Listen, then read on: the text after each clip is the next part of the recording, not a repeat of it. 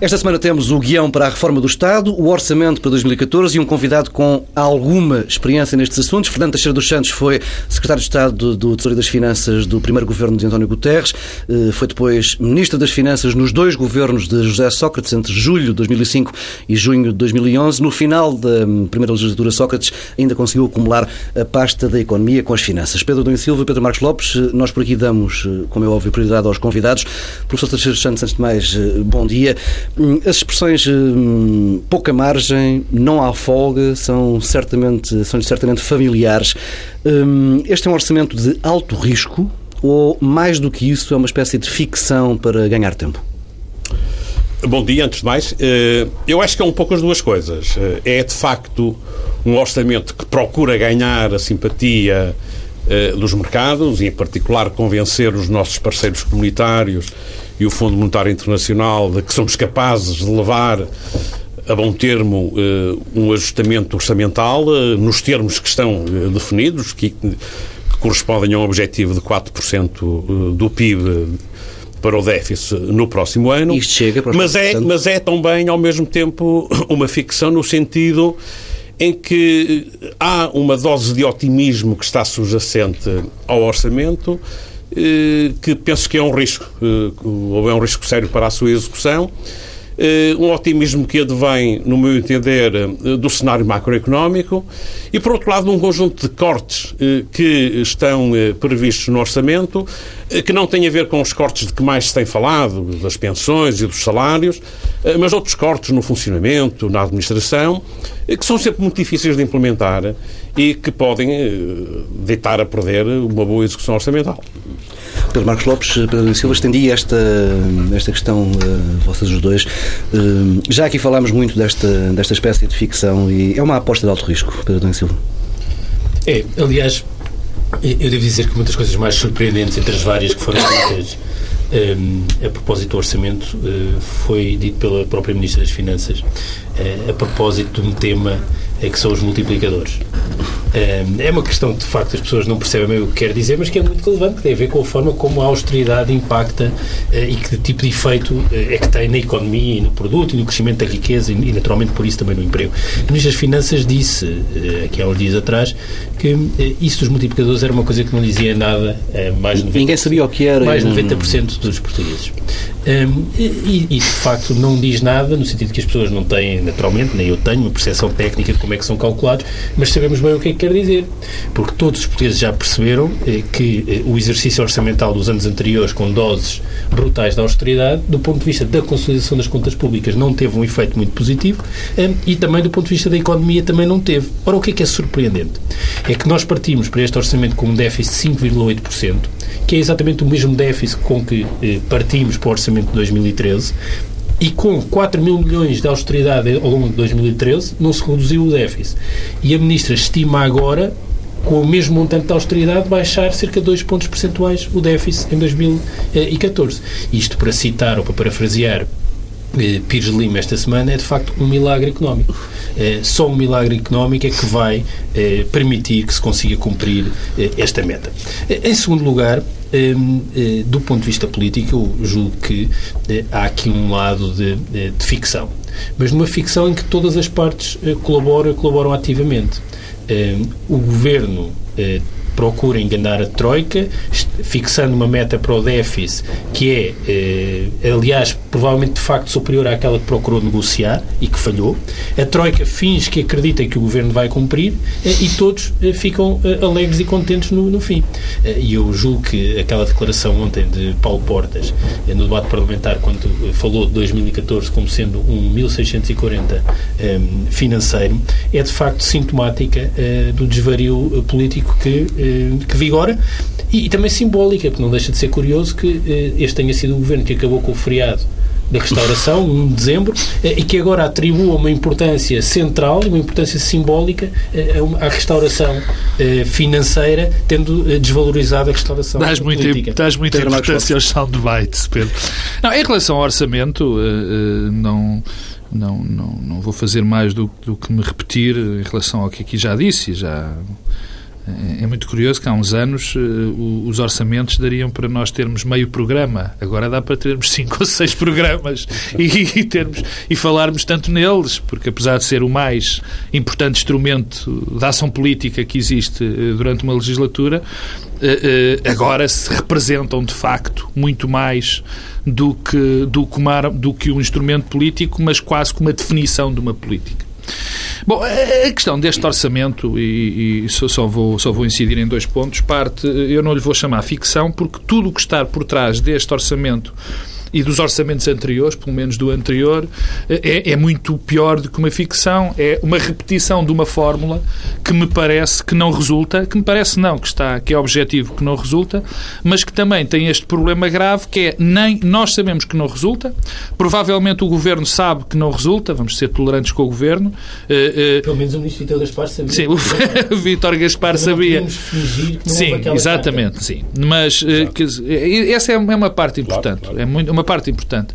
Mas, quer dizer, e portanto vivemos esta espécie de ficção que se está a transformar numa realidade ficcionada, quase. É, nós todos sabemos que isto não resulta, que isto a médio prazo, a curto prazo até vai. Uh, uh, transformar o país em algo muito pior do que o que já estava e, e, não é bom, quer dizer, eu sei que o outro, ontem, anteontem, salvo erro, o Sr. Primeiro-Ministro ficou muito zangado quando alguém disse, salvo erro, o líder da oposição, que no fim deste orçamento íamos estar muito pior do que estávamos no princípio do plano da Troika.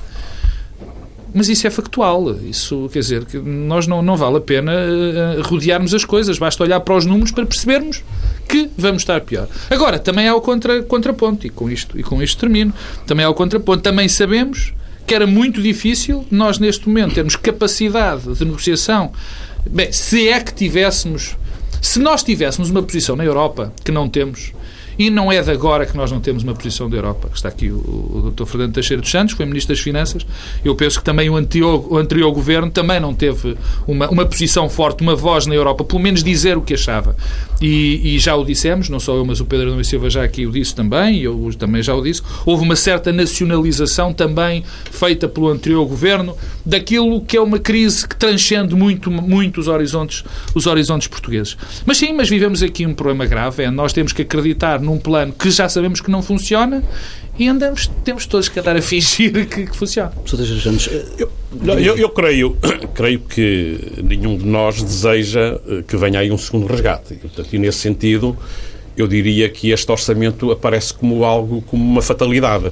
Isto é, é, é, claramente um orçamento que procura evitar um cenário de um segundo resgate. Mas mesmo sendo uma colher de óleo, de, óleo de fígado de bacalhau, chega para garantir essa condição? Uh, uh, não, não, não, vamos ver se chega. Uh, vamos ver se chega. Agora, com certeza que este orçamento até procura, antes de mais, ex ante, isto é, a priori, influenciar e, e, causar uma boa impressão até antes dele começar a ser executado. Joga-se muito eh, eh, em causar essa boa impressão. O governo português aposta num, num, num orçamento que é ambicioso, que é duro, eh, no corte da despesa e que tem uma meta ambiciosa e, portanto, e procura já à partida eh, eh, suscitar uma atitude eh, de simpatia dos mercados perante o país e que os, os mercados, de alguma forma, baixem a sua avaliação de risco e, e, um pouco a sua visão negativa e os receios que têm de ainda de investir no país. E é nisso que se está a jogar. Sim, mas então os mercados deixam-se enganar com pouco, não?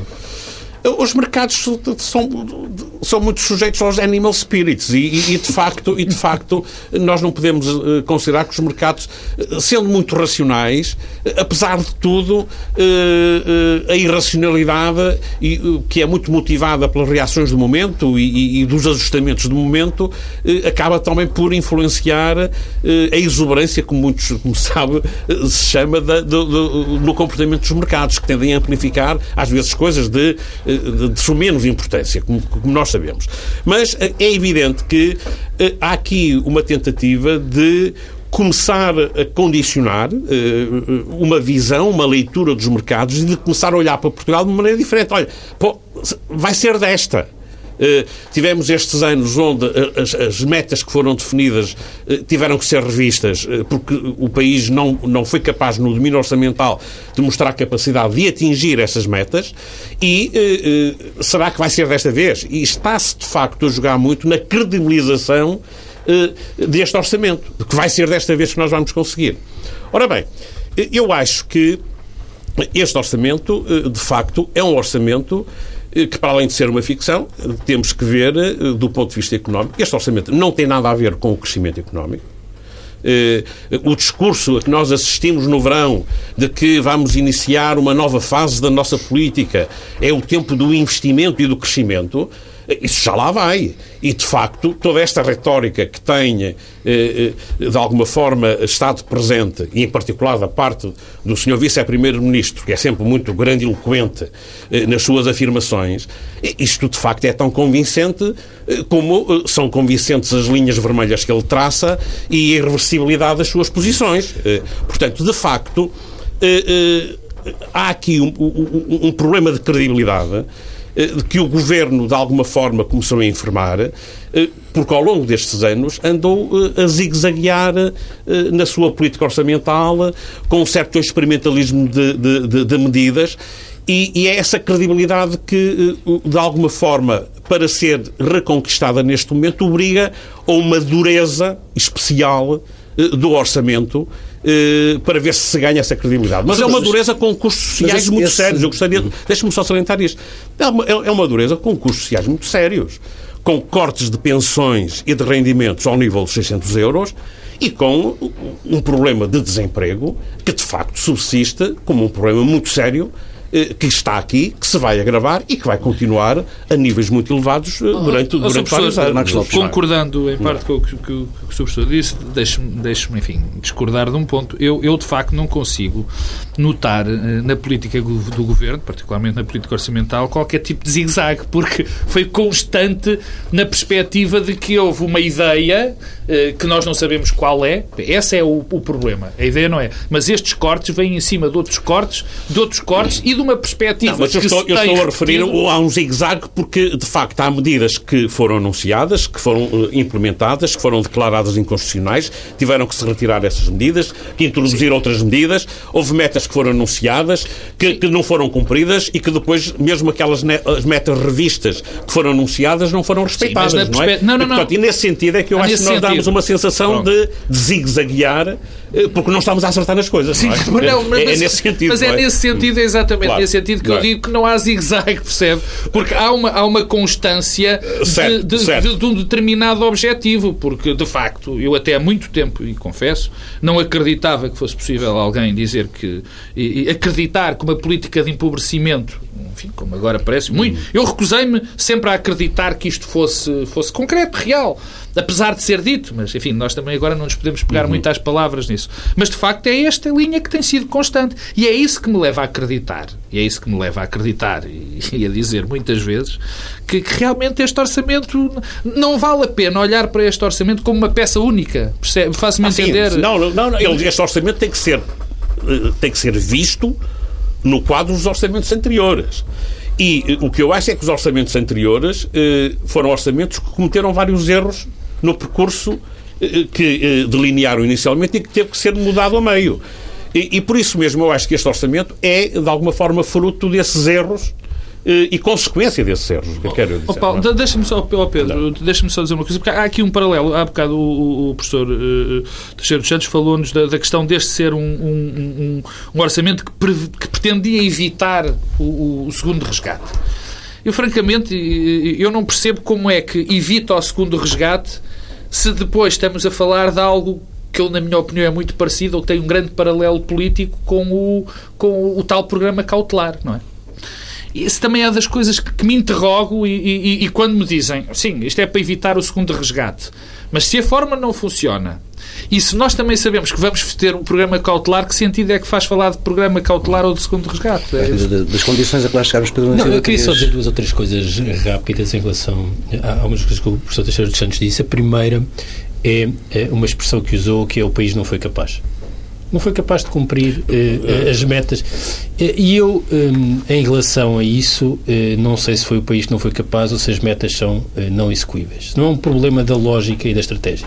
É evidente que há um agravante que o ministro Vitor Gaspar, eh, com exceção do ministro Vitor Gaspar dos últimos dias, que escreveu as cartas, a carta de admissão acreditava na estratégia e, portanto, eh, havia aqui uma coincidência entre aquilo que era a estratégia imposta ou negociada eh, e a capacidade de implementar, mas de facto não fomos capazes, mas provavelmente a própria estratégia e as metas e os compromissos não são execuíveis.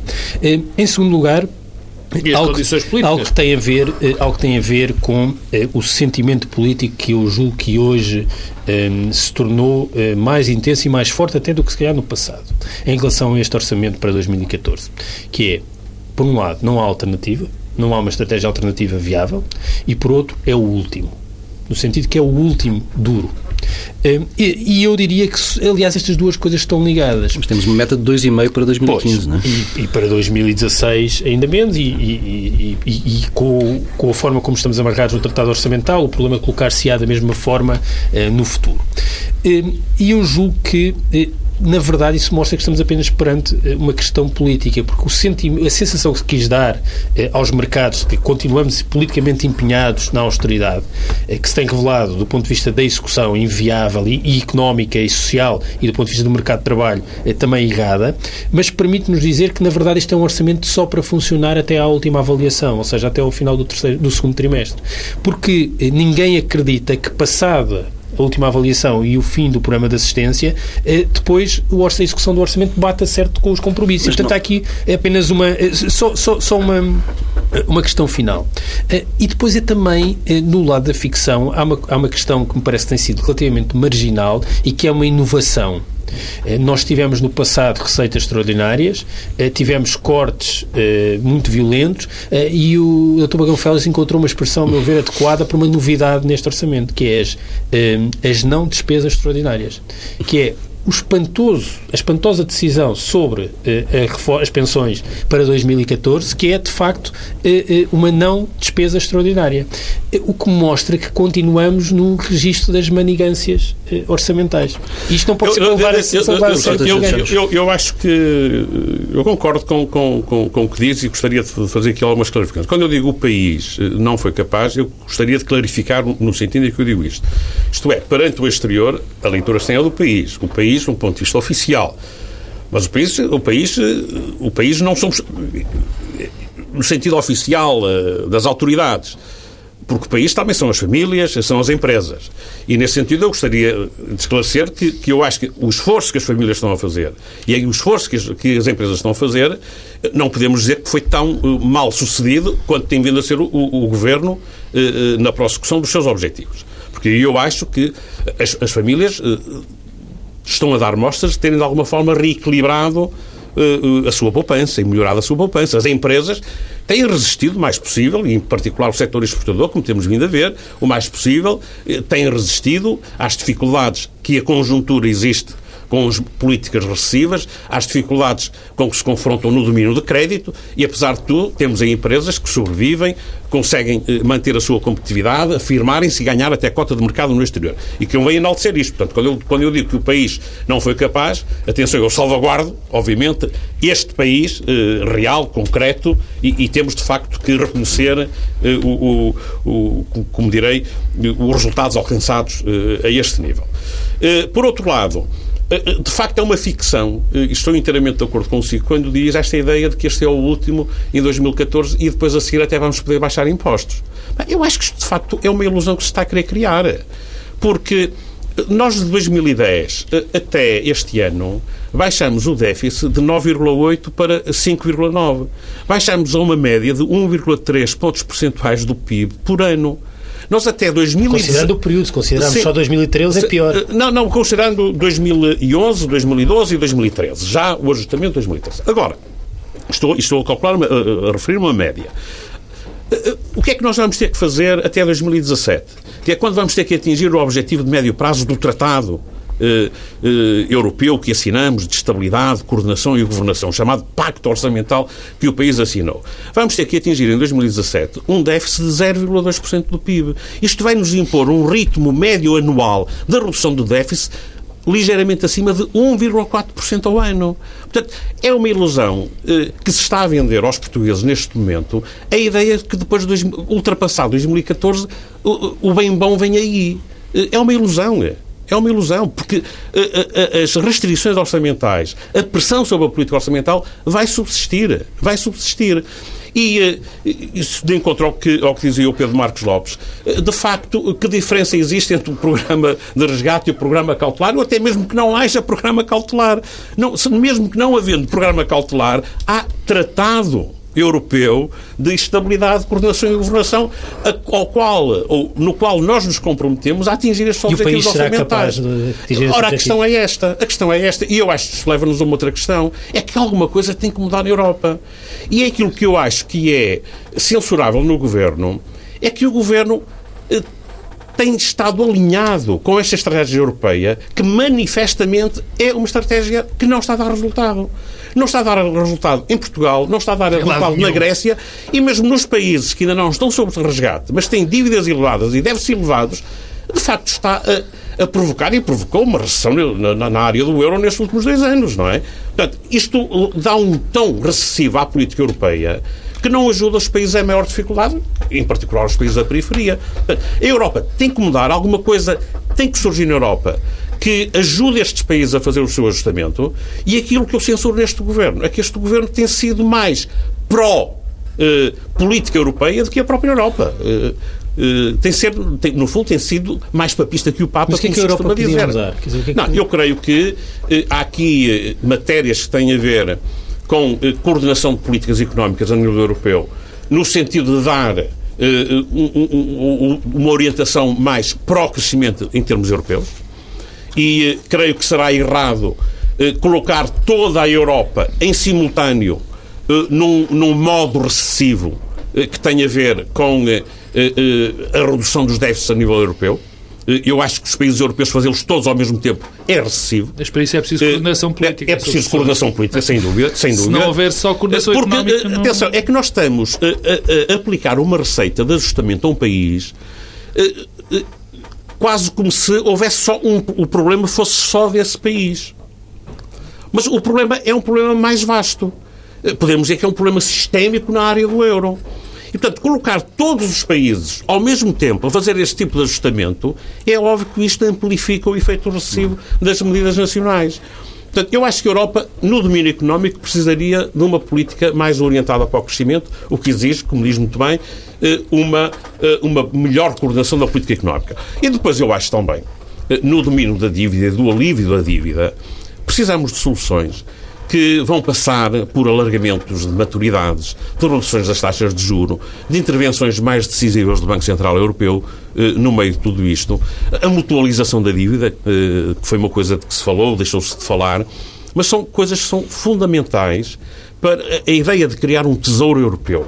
Eh, é algo que nós não podemos abandonar. E o país, o país tem que se bater uh, a nível europeu por isto. E eu não tenho visto isso nas autoridades portuguesas. Mas acredita que conseguimos evitar uma reestruturação? Eu uh, uh, creio que o cenário para que se está a jogar do programa cautelar é um cenário de evitar a reestruturação. eu creio que não é do interesse dos nossos credores oficiais que haja uma reestruturação da dívida. E eu vou explicar porquê.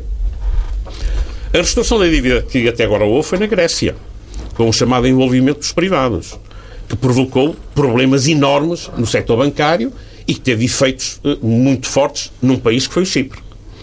Ora, eh, eu creio que depois eh, das, das consequências que a restauração da dívida grega teve, teve com o envolvimento dos privados, que agravou muito a situação de grandes bancos europeus, obrigando os Estados a intervir nesses bancos, e agravando ainda por cima a situação orçamental desses países, eh, não ajudou a ultrapassar eh, a crise a nível da área euro, agravou. Neste momento, discutir um cenário de restauração da dívida em Portugal vai colocar a questão do envolvimento dos credores oficiais, que são os nossos parceiros e que é o Fundo Monetário Internacional. Eu não, não acredito que a Troika eh, queira alinhar num cenário destes. Eles vão querer defender, obviamente, a sua posição credora. Mas sem, sem reestruturação a nossa dívida é sustentável?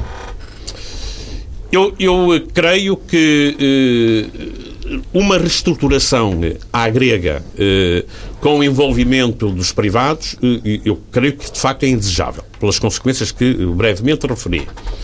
Eh, eu creio que eh, havia, podemos chamar de restauração, que eu acho que é possível, é uma restauração que envolva os credores oficiais e que tenha a ver, no fundo, com o alargamento de maturidades e reduções de taxas de juros. No fundo, aquilo que já foi No feito, fundo, é? é, e, e eu acho que tem que ser aquilo que o Dr. Miguel Cadilho tem dito, e acho que é uma expressão feliz, uma restauração honrada. Neste sentido, o país não se recusa a pagar o que deve requer é condições em termos de tempo e de taxa Até porque, que lhe permitam credores- dar melhores condições. Portanto, Até- não é recusar-nos a pagar.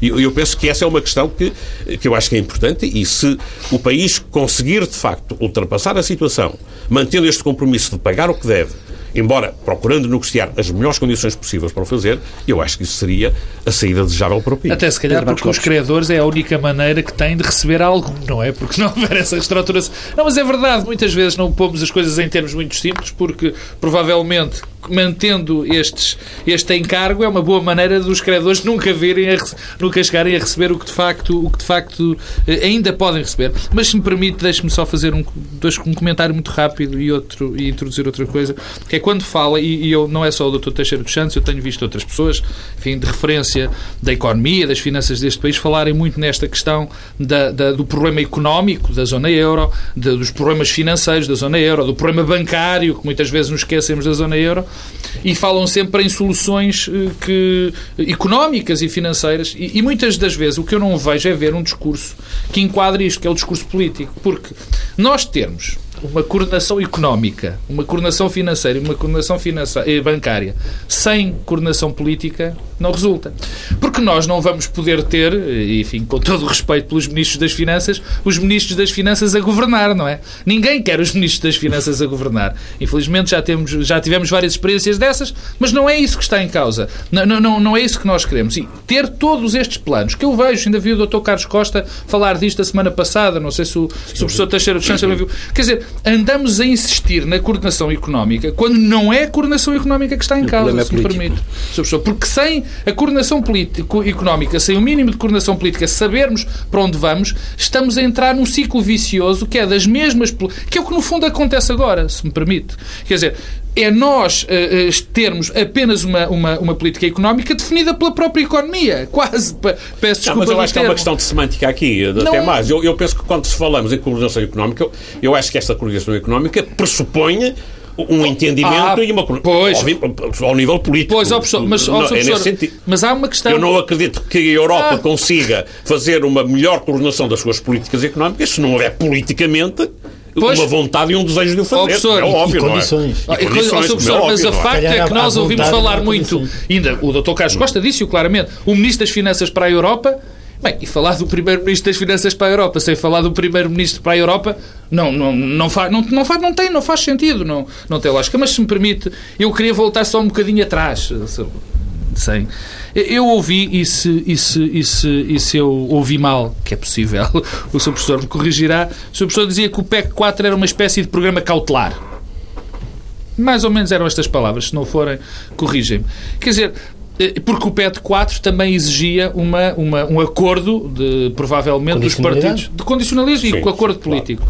Eu, eh, será que nós vamos ter uma reedição do PEC 4 quando entrar o tal programa cautelar que se vai, se não houver esse acordo político em segundo resgate? Acha que há um paralelo aqui de. O, o- quando eu disse que o PEC 4 eh, era eh, uma forma de um programa cautelar, era a linguagem que nós estávamos a usar entre nós na altura. Nós estávamos a discutir a chamada abordagem abrangente de resolução da crise, falava-se já na possibilidade de haver programas cautelares, isto é, antes do país chegar ao ponto de ter que pedir um resgate, eh, poder, poder eh, eh, formular um programa cautelar e isto, no fundo, era uma solução em casa. Isto é, o, o país, com os seus parceiros, a Comissão e o Banco Central Europeu, arranjava aqui um programa e uma solução que permitia ao país fazer o ajustamento, as reformas e, ao mesmo tempo, manter a sua presença e financiamento nos mercados com o apoio da intervenção do Banco Central Europeu nos mercados secundários, que era um elemento importante desse programa cautelar. E era isso que nós, com o PEC 4, t- tínhamos assegurado, tínhamos um entendimento com a Comissão, com o Banco Central Europeu e tínhamos o apoio político importante da Alemanha na altura. Ora bem, É nesse sentido que eu digo que era aí como que um, um programa, um programa cautelar. Há uma diferença muito grande com o programa cautelar que se fala agora. É que este era um programa cautelar para evitar o resgate. Este é um programa cautelar que vem a seguir ao resgate. E essa, isso, isso faz toda a diferença. E não será um programa cautelar agora, que prevê agora, é um, não passar ao segundo é, resgate? É, é, o programa cautelar é um programa que implica que o, Fundo Monetário Internacional já não será parte, eh, não será contraparte eh, eh, nesse, nesse programa e implica que teremos uma intervenção forte do Banco Central Europeu no mercado secundário de dívida para aliviar a pressão dos mercados sobre as chamadas yields da, da, nossa dívida pública e abrindo assim possibilidade de nós podermos aceder ao mercado eh, de uma forma gradual e em condições que tenderão a melhorar ao longo do tempo. Isto é, é no fundo a, a pouco e pouco ir estendendo a passadeira ao longo da qual o país vai entrando no financiamento de mercado.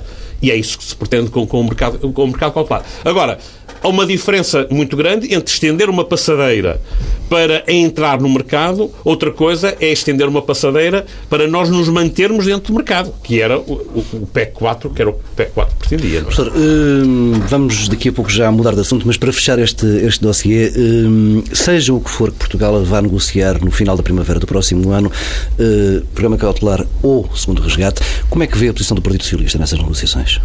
Eu acho que o Partido Socialista vai ter que ser parte integrante desse, desse programa. Eh, não creio que os nossos parceiros aceitem eh, qualquer compromisso eh, que tem que ser um compromisso nacional sem, sem o envolvimento do Partido Socialista porque é um programa que terá um horizonte temporal que se estende para além uh, desta legislatura e do mandato deste governo. E, e por isso não basta só uh, o acordo dos partidos que estão neste momento no governo para satisfazer os nossos parceiros. E vê, o, vê os, os, nossos criadores, os nossos parceiros europeus a, a admitirem como possível, a aceitarem bem um cenário de eleições antecipadas como moeda de troca para ter o PS Porventura, porventura eh, poderá ser uh, um elemento que confira até maior uh, estabilidade e previsibilidade às condições políticas que iremos ter nesta nova fase pós-programa de resgate. Isto é, em vez de negociar um programa cautelar eh, em meados do próximo ano eh, com uma indefinição do que vai, do que vai ser a governação eh, que resultará das eleições de 2015, portanto, envolve aqui sempre um elemento de risco político, o melhor é nós, desde já, clarificarmos isto à partida. E o mais cedo possível. É uma forma de lidar com esse risco, até de o poder retirar do horizonte e dando até, dar uma base até mais sólida e mais previsível eh, ao quadro que iremos ter no país eh, no âmbito da, da, política económica que resultará desse programa. Só para fechar o assunto, Pedro Silva, vamos ter momentos de tensão elevada no PS ao longo dos próximos meses? Sim. Uh, sim, mas nem considero isso muito relevante, devo dizer. Um, eu, eu, tenho, eu tenho alguma dificuldade em lidar com esta ideia da condicionalidade política à partida. Um, acho, aliás, acho que isso terá um resultado político nas eleições, em primeiro lugar. A ideia de irmos para eleições eh, já com um compromisso prévio não deixará de ter eh, efeitos políticos. Um, eh, e não sei por que razão. No pior sentido, não é? Sim, sim, de desmobilização, de, de, de, crescimento de votos dos partidos extremos, e não sei por que razão, estando concluído o programa de assistência, não é preferível o contrário, termos eleições e a seguir às eleições negociar-se o entendimento. Porque também não me parece adequado, isto não tem a ver com aquilo que eu penso que é desejável para o país do ponto de vista da substância das escolhas, mas do ponto de vista do funcionamento da democracia, de certa forma nós estamos a excluir incluir a partir das soluções do governo. O que é brincar com o fogo. Uhum. Um, e há pouco falávamos da, da questão europeia, um, e eu diria que na questão europeia é menos importante nesta fase é, termos vontade é, e até termos instrumentos, conhecermos quais são os instrumentos desejáveis e quais são as soluções. Há um problema de condições políticas. E todo o processo de lidar com a crise nos vários Estados-membros na Europa tem sido um processo que se tem encarregue de degradar as condições políticas para depois ser viável. E, portanto, a ideia de nós negociarmos antes e a seguir fazermos eleições, é, é, mais um passo, a meu ver, na degradação das condições eh, políticas. Eu estou inteiramente de acordo com isso. Eu acho que o que é desejável, no meu entender, é que eh, nós possamos chegar a um entendimento, primeiro, político, de definir o quadro político que vamos ter uh, uh, após o chamado uh, período pós-Troika, que, no meu entender, deve implicar eleições no próximo ano. Porque uma das coisas que preocupa muito os analistas internacionais é o chamado risco político que é um risco que pode ter a ver com eh, mudanças ou problemas ainda no âmbito da governação atual, que tem a ver com as medidas preconizadas no, no, no, no orçamento, e, em particular tem a ver com aquilo que o Tribunal Constitucional poderá dizer quanto a alguma das medidas, mas também há uma outra eh, questão relacionada com o risco político, que é o de saber da, da estabilidade, da orientação da política eh, do país, do país eh, no pós-Troika. Isto, saber se o poder que resultará das eleições é um poder que vai ou não dar continuidade a este um processo de ajustamento e de introdução de reformas eh, que não, não se esgota no termo deste programa de ajustamento. E, portanto, eu acho que, sob o ponto de vista internacional, eh, não me surpreenderá que os nossos parceiros façam passar essa mensagem, que é importante e teremos vantagem em clarificar esta questão uh, uh, política logo à partida. Uh, há aqui um problema de tempo, de timing, mas isto pode-se resolver. O programa esgota, teremos eleições, arranja-se aqui uma solução de bridge loaning ou de, de apoio durante um período intercalar que permite ao país, obviamente, fazer frente às suas necessidades há de financiamento. Há sempre tempo para haver democracia, Exa é? Pronto, exato, exato. E, e esclarecer isto. E é neste quadro eh, que eu acho que a solução eh, para a qual o Sr. Presidente da República apontou neste verão, que abria a possibilidade eh, do entendimento entre os partidos com eleições no próximo ano, eu penso que era precisamente isso, isto que nós estamos agora aqui a discutir, que estava em causa e que estava na mente na altura dos responsáveis políticos, em particular do Sr. Presidente da República. Uma, uma, solução que foi, entretanto, rejeitada esta semana por, por Cavaco Silva. Não, é? não eu, quer dizer, eu, como não, eh, a questão, eu, nós falamos disto, se te recordas, eh, a semana passada, nós, nós vivemos, e, e, e, o nosso segundo tema vai ser sobre isso, nós vivemos um, um problema que é, de, os problemas, nós andamos com problemas interpretativos graves, quer dizer, em todo lado, porque como o Presidente da República, e neste caso concreto, no Presidente da República, como o Presidente da República, nessa altura, também não foi claro, eu não me parece que a interpretação que o Dr. Teixeira, que o professor Teixeira dos Santos faz das palavras do Presidente da República, eu não sei se, se é exatamente isso que ele queria dizer, porque eu acho que o Presidente da República queria muito mais a solução que o Pedro Adão e Silva não preconiza, ou seja, vamos-nos todos entender primeiro e fazemos eleições depois. Sim, eu creio que era Coisa... essa a ideia de, pois, de Cavaco Silva foi, em julho. Mas não sim. foi isso exatamente que o professor Teixeira dos Santos disse. Uma espécie e de retificação eleitoral. Exatamente. Quer dizer, não, eu, eu, não, eu não vou perder tempo com isso, porque acho isso, talvez, eh, se nós já andamos com problemas na, na nossa democracia, uma solução dessas ia ter custos gravíssimos, de médio, até de médio prazo, não é a longo uhum. prazo. Custos gravíssimos em termos de democracia. Não, mas o Presidente da República, esta semana, veio também dizer coisas que também ninguém percebeu. Eh, há quem diga que o que ele veio dizer em relação a não haver eleições eh, tem a ver com o facto que se pode estar a preparar, que eu acho impensável, que é o cenário do PSD e o CDS do governo negociar o tal programa cautelar sozinho sem o apoio do Partido Socialista. Isso é impensável impensável, na minha opinião. Quer dizer, Os nossos parceiros não vão aceitar. Claro, a questão é esta. A questão é esta. E, e, se, e se aceitarem, estão também a fazer-nos um mau serviço e um mau serviço a eles próprios, porque o problema é que eles também são credores. Vamos eh, mudar de assunto, precisamente, para hum, o guião, o famoso guião da reforma do Estado. Demorou eh, nove meses de anúncios e de adiamentos. Está aí, nasceu esta semana. Hum, sei, professor Teixeira Santos, que leu todas as 112 páginas hum, de texto deste documento. Como professor universitário, que nota dava ao aluno Paulo Portas com aquele trabalho? Não passava. Mesmo se fosse licenciatura? Não passava e, e, e dificilmente, dizer, nem sequer ia oral, devo dizer. Eh, eh, um guião é uma coisa que serve para guiar. Eh, e eu acho que este documento é um sinal de desnorte.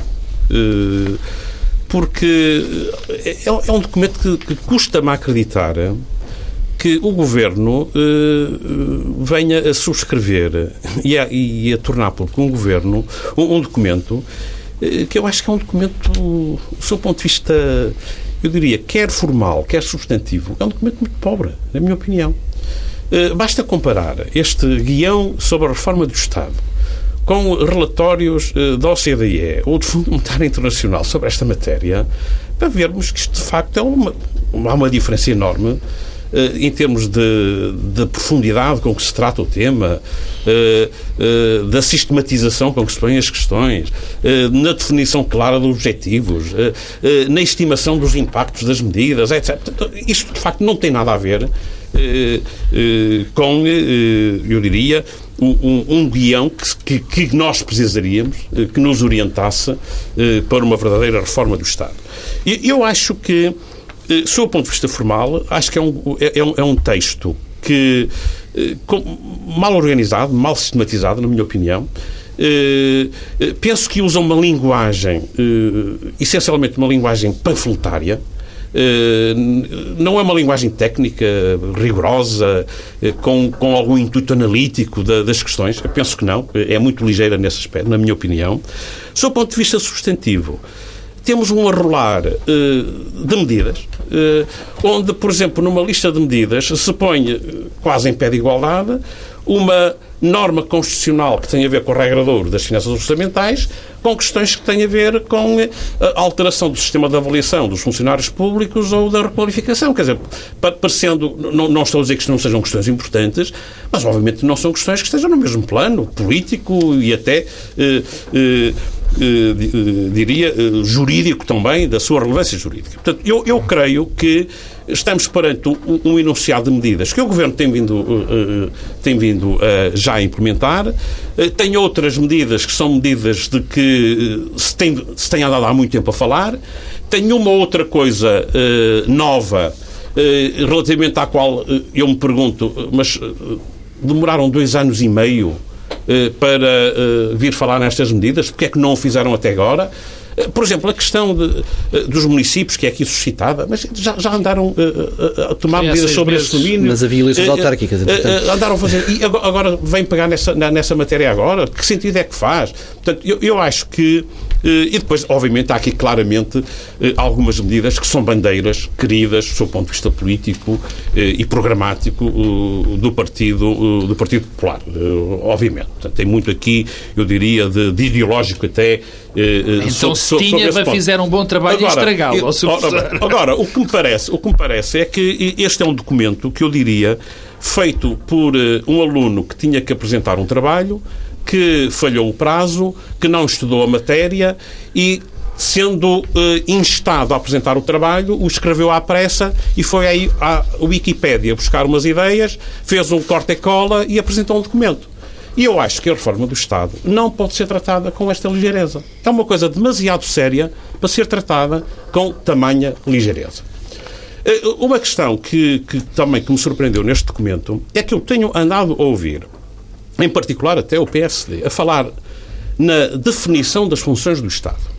Eu recordo, eu era Ministro das Finanças quando nós lançamos o PRACE. Uh, muitas vezes discuti o PRACE na Assembleia da República. E sempre da bancada do PSD me dizia isto não é reforma nenhuma do Estado, porque o que é importante é discutir as funções do Estado. Ora bem, eu esperaria que o PSD, nestes últimos seis, ou nestes últimos seis, sete anos, tivesse ponderado, refletido e tivesse ideias claras quanto às funções do Estado. Eu recordo que o Sr. Primeiro-Ministro, há um ano atrás, à margem de um jantar que teve no Pátio da Galeste, foi noticiado, falou que iria promover, até iria convidar o Partido Socialista para uma reflexão e uma discussão das funções do Estado. Onde é que está o resultado dessa reflexão? Aqui, este momento, parece que não há nada, parece que vamos ter que iniciar essa discussão agora. Sinceramente, era como eu dizia, a, a reforma do Estado é uma coisa demasiado séria para ser tratada com esta ligeireza. E é isto que me surpreende. Pedro Silva, queres acrescentar alguma coisa depois deste chumbo claro de. Quero. Eu, eu, eu, também li o texto. Aliás, não ouvi Paulo Portas, só li o texto. Um, e uh, eu, a melhor forma, o sentimento que eu tive uh, ao ler aquele texto foi de vergonha alheia. Eu acho que é um texto que envergonha. Uh, e não me recordo, não conheço um texto produzido por um governo com responsabilidade e sobre um tema tão central eh, que seja tão indigente. Estamos a falar de um texto que é indigente do ponto de vista da reflexão. Repara, é um texto sobre reforma do Estado que não tem metas, não tem objetivos quantificados, não tem uma tabela, um gráfico, um gráfico que compare, nada, que compare nada, Portugal nada, com outros países, compare Portugal hoje com Portugal há 10 anos. Nada, zero. Aquilo não é. Aquilo foi escrito não, num avião em cima do joelho. Não é nada, mas, mas, eu julgo que num avião eh, em cima do joelho, mesmo com os prazos. Podia fazer melhor. Podia fazer, fazer melhor. melhor. O que sugere que, aliás, eh, isto tudo nasce de um problema político, que é a introdução do tema refundação no memorando por Passos Coelho. Isto nasce na ressaca da primeira pressão, da TSU. E a é? pressão sobre eh, Paulo Portas. Agora, ainda assim, se nós fizermos um exercício de encontrar alguma racionalidade eh, no sentido eh, estratégico daquilo que o Governo quer para a reforma do Estado, é possível, eh, entre este memorando, aquilo que tem sido feito nos últimos anos eh, e até algumas medidas mais emblemáticas apresentadas, é possível encontrar eh, algum, eh, algum sentido. O que não deixa de ser paradoxal. Todos nos recordamos que este Governo assumiu funções e uma das grandes bandeiras que tinha era combater o Estado paralelo. Ora, o que este, este, que este guião pretende fazer e o que este Governo defende nas medidas mais emblemáticas é, é exatamente criar um Estado paralelo mais forte, totalmente dependente do, do Orçamento de Estado.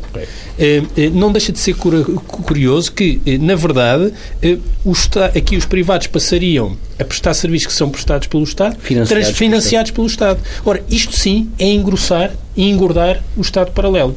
E eu, sobre isso, aliás, o professor Teixeira de Santos já foi Ministro das Finanças e poderá também eh, eh, testemunhar isso, é que já existe esse Estado paralelo em Portugal.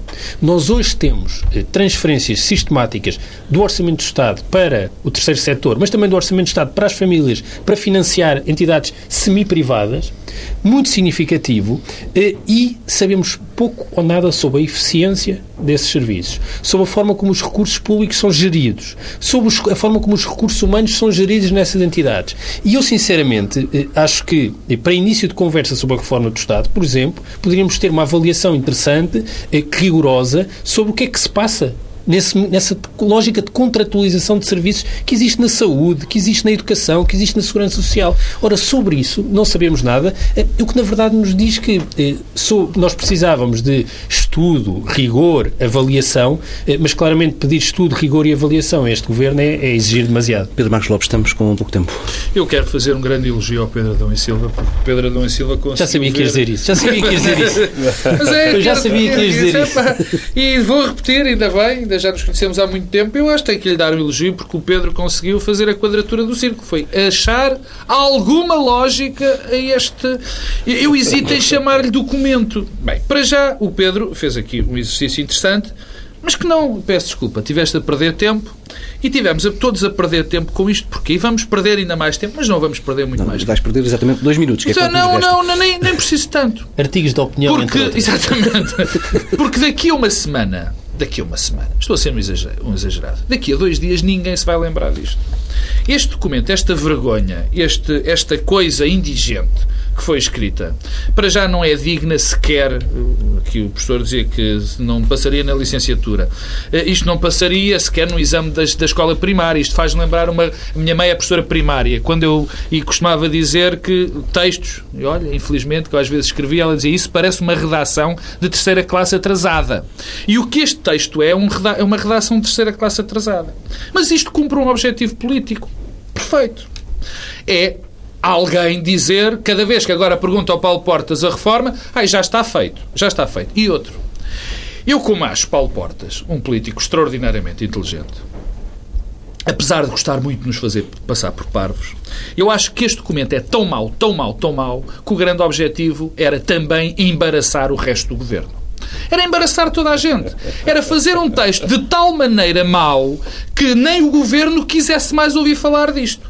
Para que mais ninguém ficasse a, a, a, pensar nisto. Isto não existe. Mas deixa-me deixa acabar, deixa acabar com uma nota que eu acho fundamental em relação a isto, que são as consequências que isto tem. Este documento não existe, nunca existe, já não existe neste momento. É um bando de, é um bando não, é um conjunto de lugares comuns, ideias vazias, menos Estado, mais Estado, inspeções, burocratizar, isso não interessa nada. Estado pós-burocrático. O Estado pós-burocrático. E depois umas coisas. Até em soundbites é fraquinho, porque eh, eh, onde é que está um Estado forte não é um Estado pesado? Isto é fraquinho, quer dizer, nem estatização nem Estado mínimo. Paulo Portas é capaz de, de fazer melhor. Eu acho que esse é que é o teu equívoco. Acho que, aliás, durante Não, muito não. tempo nós, nós fazíamos Paulo a leitura Portas é capaz de que melhor. Passos Coelho não passava de um líder da Sim, juventude, uma juventude sim. partidária e que nunca tinha evoluído de líder da juventude Sim. partidária, mas que Paulo Portas era diferente. Ora, a responsabilidade que Paulo Portas tem assumido nesta fase da governação e este documento mostra que se calhar Paulo Portas não, é diferente Não, Não, mas mas, não o é. Pedro Marcos Lopes eu acho, uh, faz aqui uma leitura que eu acho interessante e que não é descabida de todo.